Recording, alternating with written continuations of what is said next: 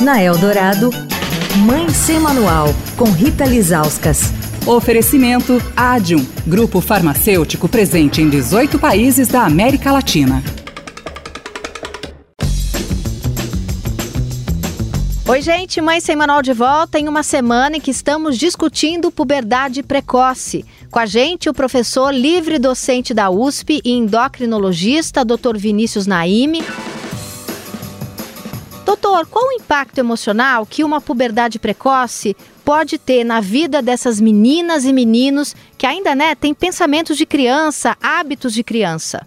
É, a dissociação né, do, do aspecto psicológico com o físico é algo que a gente vê, como você descreveu mesmo, né? São crianças, comportamento, pensamento infantil, que deve ser, e o corpo mudando. Primeiro impacto é o estresse, estresse e ansiedade. A gente tem estudos, inclusive feitos no nosso grupo, mostrando que puberdade precoce é uma situação estressante, tanto para a criança quanto para os familiares. Mas é uma situação que a criança enfrenta muitas vezes em silêncio e ao contrário do que se pensa que puberdade precoce é algo relacionado à sexualização, pelo contrário, na puberdade precoce a gente vê que há um isolamento da criança porque ela se sente diferente dos pares, a timidez, né?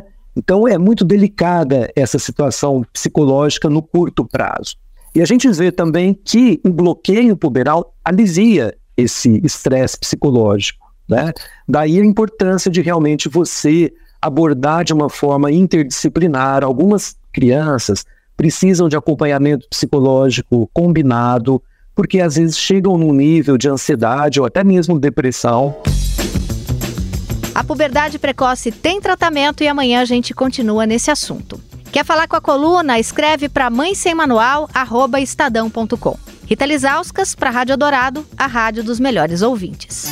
Você ouviu Mãe Sem Manual, com Rita Lizauskas.